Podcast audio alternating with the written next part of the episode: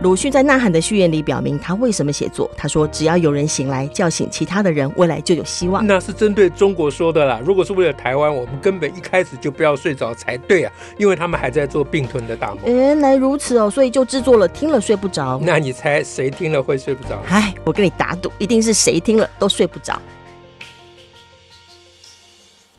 大家好，我是乔兰，我是史英。今天要讲什么？我哼。有个事情其实缠绕在我心中好一阵子了。哦，从去年就开始，就是我真的觉得我们这个国家，或者是我们这个国家的幼教机构，对于幼儿真的很幼教机构，就是幼稚园呐、托儿所，而且最近也这么多托婴中心的事，还幼教幼稚园的事。好，我们上次讲的也是幼儿嘛，对不对？我们上回讲到。赵少康不是幼儿吗？哎，我的天呐，好大的幼儿，好老。对，老幼儿有一种是老的。大家虽然都是有皱纹，但不太一样的，不太一样。有有有，你现在讲的幼儿是有未来的，上次讲的幼儿是只有过去。好，对不起，我不应该打岔，我不应该打岔。你说你的心情，对不起，我闹你不应该。因因为像我们处理这么多幼稚园里头的儿童被虐待的事情很多啦。哈，那新闻上也都有很多案。案子，你就心里想说啊，怎么这么多个案？可是最近有些机会参与场合讨论关于幼教部分的修法，那你听到一些现场人员他们描述他们的状况，我真的心里面觉得很震撼。幼幼教幼教有什么法要修啊？幼教有法、一个，它其实它就是有幼教法哦，就叫做幼教法。教法然后事实上，在三月三号，呃，行政院刚通过个草案。草案的草案呢，就是还要再经过公告啊、讨论嘛，哈、嗯。那这草案呢，他他们一直对外宣传，一起新闻会出现的标题就是说会提高裁罚标准，就是一旦幼教老师或教保人员他有对儿童、对幼儿有不良的行为，比如说体罚啊、辱骂等等，以前呢他是最高罚到五十万，就是造成身心伤害哈，就最高罚到五十万。现在提高罚则，因为最近幼教事件多嘛，就提高罚则到六十万。这样，那但是呢，因为就是现场就常说啊，你你就是严重的体罚或严重的身心伤害，可以罚六到六十万嘛。嗯，那到底谁罚六万，谁罚八万，谁罚十二万，谁罚五十万？哈，所以现场就说希望能够给一个明确的裁罚标准，我们好知道说哪一种行为要罚多少钱。才不会每个不每个同样的行为，可能在不同县市罚不同钱。是是，所以我们就被受邀了哈。人本教育基金会就我们呢就被邀请到一个研商会议哈。在研商会就要讨论说啊，哪些行为我们把它叫做重大伤害，它是要罚六到六十万的啊，大约是怎样？这是立法院的会吗？呃，不是，是教育部的一种，啊、教育部的，算是教育部的内。算内部的研商会议啦，啊，他就是为了他那个草案做的，为了那个财阀机制，对对对。所以那个场合当然就除了像人本呐、啊，还有像静娟呐、儿童基金会啊、儿福联盟这样的民间团体，他就同时还会有呃，就是教育部的人以及市政府的人，比如台北市政府好负责幼教的人，以及有不少位幼稚园的园长，好，就第要听第一线的人的的经验跟看法嘛。可是这个第一线的人，或者是在现场所提到的一些东西，以及法案所呈现的东西，很多部分我看的时候都会心里面觉得啊，我们之间的差距，或者是我们之间对小孩的理解差距这么大嘛？就你从他们描述的过程当中，会觉得小孩真的是很可怕。小孩很可怕，小孩对我还没一直没听懂。我我懂我懂，小孩蛮可怕的，会会动不动就会出各种问题，然后会伤害很多人的感觉。然后里头有一个有一个那个呃。有一个内容，因为大家都讨论怎么样要怎么罚嘛，哈，嗯，然后就有一个，就有人就是也是第一线的园长就提出来说，应该要有一些条文，哈，嗯，要让那个教保人员或幼教老师呢，他在某些状况下做了这些行为呢，哈，然后不要当成违法，叫阻却违法，就是虽然法律禁止虐待儿童，法律禁止谩骂儿童，法律禁止打体罚儿童，可是在这些状况之下呢，不算不算违法，嗯，你这样做是可以的，嗯。哼。那这个这个条例一列出来，我觉得哇，真的是蛮有趣的。就是包括就是说，当小孩发生状况，比如说他们呃当中有冲突啦，哈等等的，那幼幼儿因自身情绪好失控，让自己或别人很危险，那么呢，教保人员可以用表情、好声音、环抱、警报、代理团体等等强制力。嗯，这我可以体会啊。你有时候就是需要把他抱走嘛。是，是。但那个表情、声音是怎么一回事？啊哈，就是他他很多地方都会加上表情声音，一定要加上表情声音才可以。目的目的是到时候好阻却违法，对不对？对，就是如果说他凶小孩了，嗯，如果说他骂小孩了，嗯，如果说他吼小孩了，如果说他用眼神瞪小孩，嗯嗯，然后在哪些状况之下，我可以用眼神瞪小孩，我可以我可以直接骂小孩，嗯嗯，然后这是针对。多小的小孩？啊幼儿啊，幼儿 就是两三岁，两岁到六岁，哦，就很小的小孩。哦，所以，所以我听到的第一个心得就是，两三岁的小孩，你瞪他，他也会知道的。不然你干嘛瞪他？嗯，是不是？对，所以任何人如果觉得两三岁小孩不过就是一种蚕宝宝啊，虽然是宝宝，但是蚕宝宝，嗯啊，他只会吃跟睡，只只要喂桑叶就好了，嗯，那应该是不大对的。啊！你看，我们幼幼保人员都会瞪小孩，对不对？表示他是有感知 啊，表示瞪了有用哎。对，像我这种比较钝的人哦，你常常瞪我，我都不知道哎，对对不对？不，那可能因为你不是我的幼保人员的缘故，这这个身份有差异哦。原来哦，所以所以他们想说。让他们可以有有权利，不要法律不要禁止他们瞪小孩，对，包括小孩毁损公物的时候，哎，不不不管什么原因啦，啊，反正这就是有必要的时候了啊，就是有必要的时候，哎，就是他有一种表情，这我也很难想象，你对一个两三岁的小孩，你能有什么表情？最后就是一个。吓小孩的表情啊！哦，吓小孩哦，他装鬼脸，就你假装你是赵少康，不不，对不起啊，我是说你假装你是那个呃俄罗斯这样子哈。哦，我天！那那他当时在现场，我们有提出来说，是不是有是是想？因为我们总是想象幼儿的冲突能多大？事实上，一个对一个就娃娃，他两到六岁，他能够引起的力的冲突力道跟能够毁损力，绝对比小学生、青少年都还 还不急嘛。比大人都还不急，很小嘛。那么小的小孩，他到底能怎样？能损毁什么？对，所以我们？一一个小孩如果能损毁我这个这个桌子或 或我我们现在这个麦克风，我就要我就要把它当做神童。是，那那所以我们就在现场有讨论的时候，就在想提出说。这这会，因为其实如果小孩真的有打架哈，会有冲突状况，嗯、不是就把他抱开，好让他们离开就好吗？嗯、就个别安抚谈一谈就好嘛？那现场的园长哈，就一副那种你们不了解的那种表情，嗯、然后就说：“哎、嗯，不会不会是只有一对打的，好、嗯，就是在这个时候呢，一定这一对打，隔壁哎不是隔壁，就同样的空间，远一的地方还有一一对也在打，嗯、另外一对可能在另外一个地方也在打，所以有可能一个地方呢是同时两三对在打架。嗯”嗯我想说这是什么教室啊？两个人打架有可不可能吗？可能啊，幼儿哎、欸，而且他，而且不止他这样，他讲了之后，很多其他人就会点头，表示说啊，冲突没那么好解决啦，不会只有你以为的就一对这样。啊，好，那你你我们就在想说，怎么会这样？哦，可是我我也觉得，为什么不可能这样？我我们就特别去询问了在基金会的同仁，其实我们同仁当中有那种十几年的幼教老师，也有担任。十几十年的幼稚园的园长的专业工作者，uh huh. 第一线的工作者嘛，uh huh. 我一描述这种状况给他们听，他们全部惊呼我：“怎么可能？”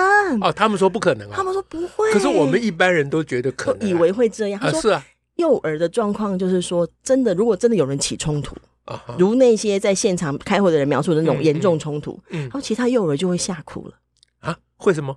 因为吓小孩看到别人生气是会害怕的哦，幼儿看到别人生气会马上就。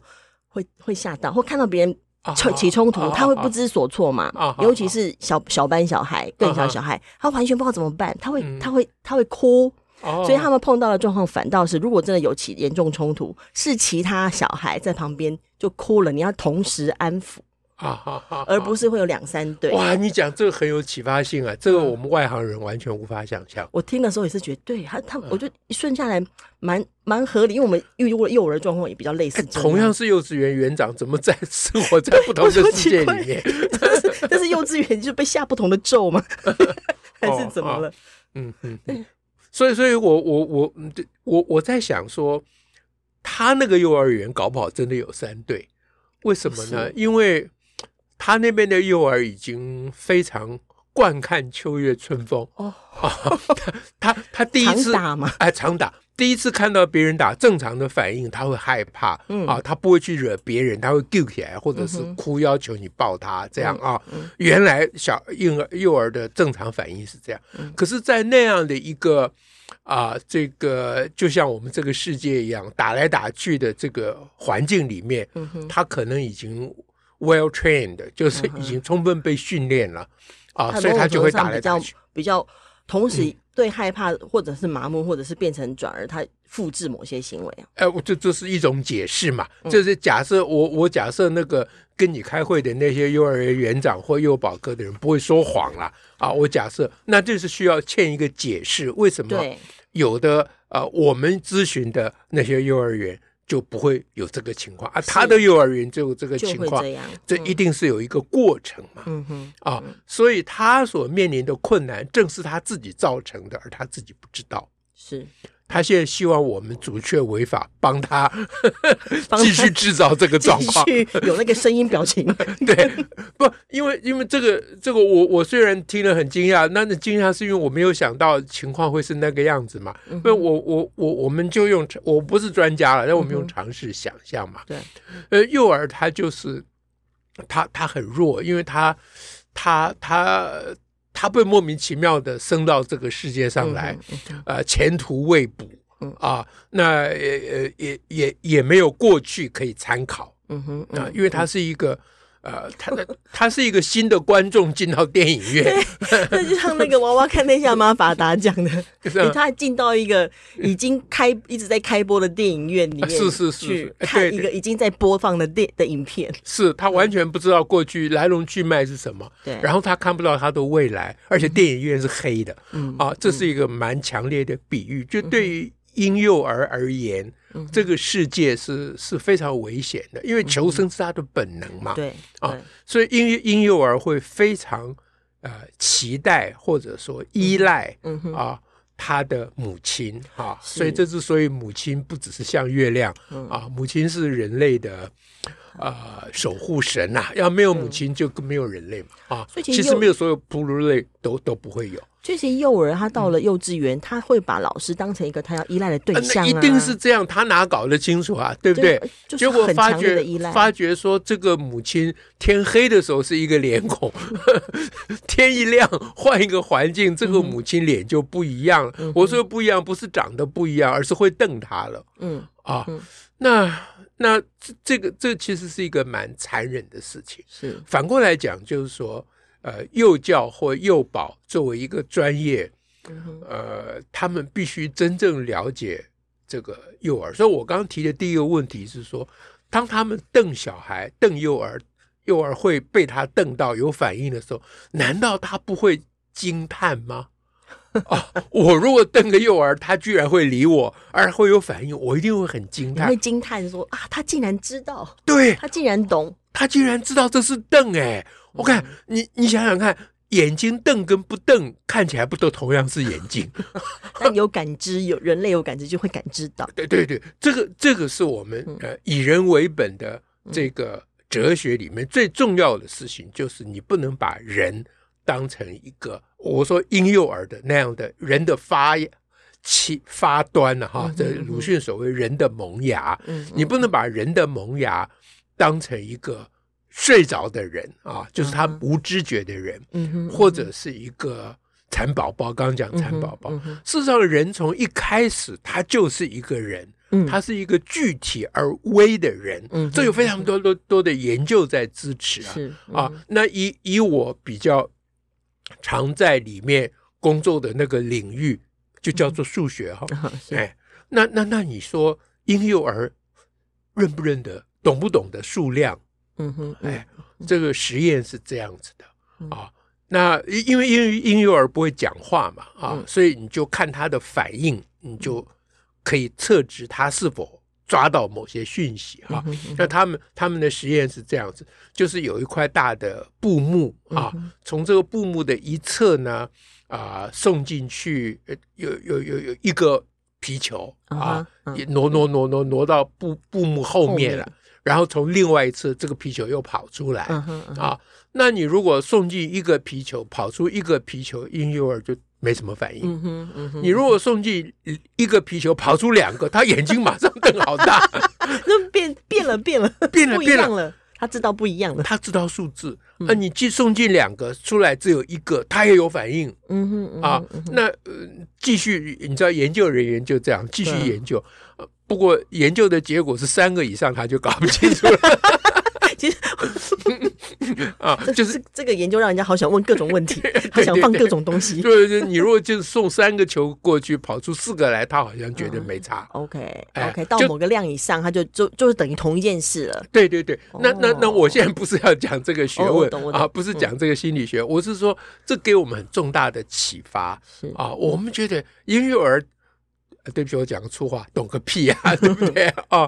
哎，no no，他他懂哎，啊，他他不但懂得你瞪他，他还懂得球的数量有变化，哇，这不得了哎。那所以我们数学教育从这里开始就跟过去完全不一样了，是看待的方式就不同。哎，那皮亚杰老爷爷的很多理论其实都被推翻，就是因为皮亚杰虽然他是。啊，启蒙者啊，他他他的贡献毫无疑问了，但是他因为属于他的时代的局限，很多事情他还是搞不太清楚的。哎，啊，对，对不起，我把话题扯远了。所以，所以后来这个仍然蛮有那个，我觉得这也是我一边在听现场的人的谈话，一边在思考的事情，就是我们如何能够真的也把幼儿真正当成一个完整的人，具有感知的人看待，对的，而不是只有从外在以为可以形塑他、捏塑他或。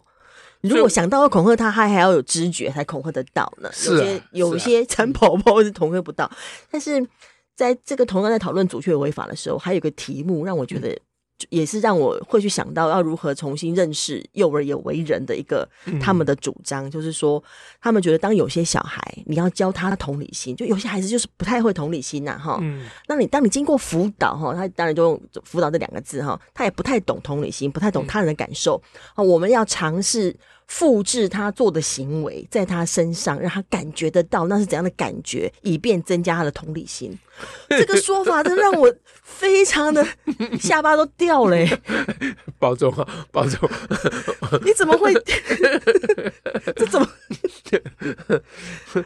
就是就是第一个哈，第一个你要让幼儿有同理心，这个这根本是天方夜谭。我们前面讲了，就是就是。就是幼儿，因为他他对他而言，他自保啊，嗯，寻求安全感，这是他的第一要务，嗯、生存是呃第一优先嘛，嗯、啊，所以你不能期待婴幼儿可以体会别人的感受，所谓同理心，这是完全完全超乎想象的事情，超乎他的能力，不是因为这是不可能的事，嗯，这是不可能的事，所以他的出发点都是从他自己。出发的。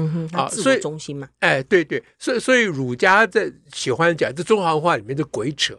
啊，说什么什么小孩子这个人呃，就是你就是有人说啊，人性本善啊，那荀子说人性本恶，为什么本恶呢？你看那个小孩都会抢妈妈嘴巴里的食物啊，小孩抢妈妈嘴巴里的食物是个善，不是个恶，你不要搞错，让自己可以吃到活下来，对。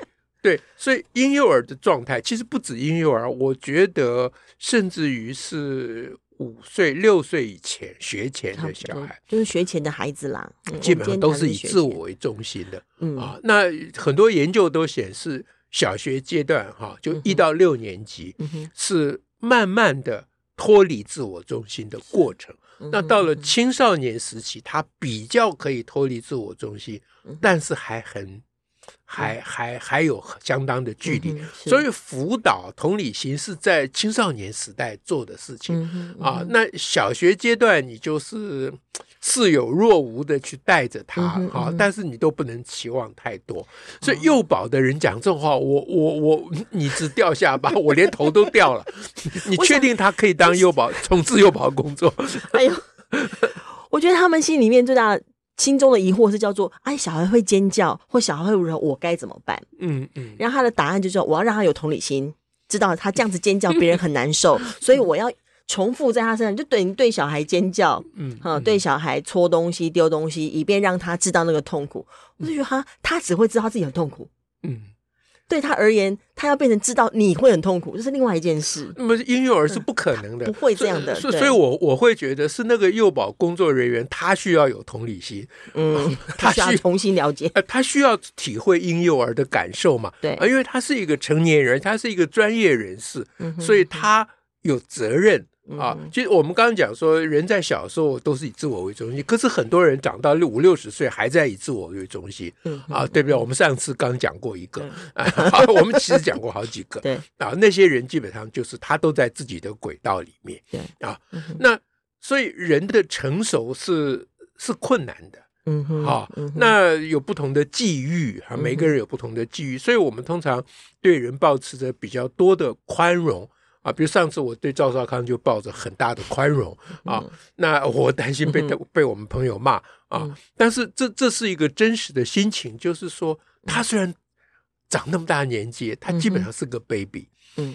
啊，那我我愿意同情他，我愿意同理他，我我不想要求他同理我的原因是因为我觉得他处在婴幼儿期，他是一个 baby，呃，但是我必须我我如果知道他的状况，哎，我必须能够同理他，所以这个意思就是说。呃，从事幼教工作的人，你要能够体会婴幼儿。你现在反过来让婴幼儿、婴幼儿体会你的为难，你有没有搞错？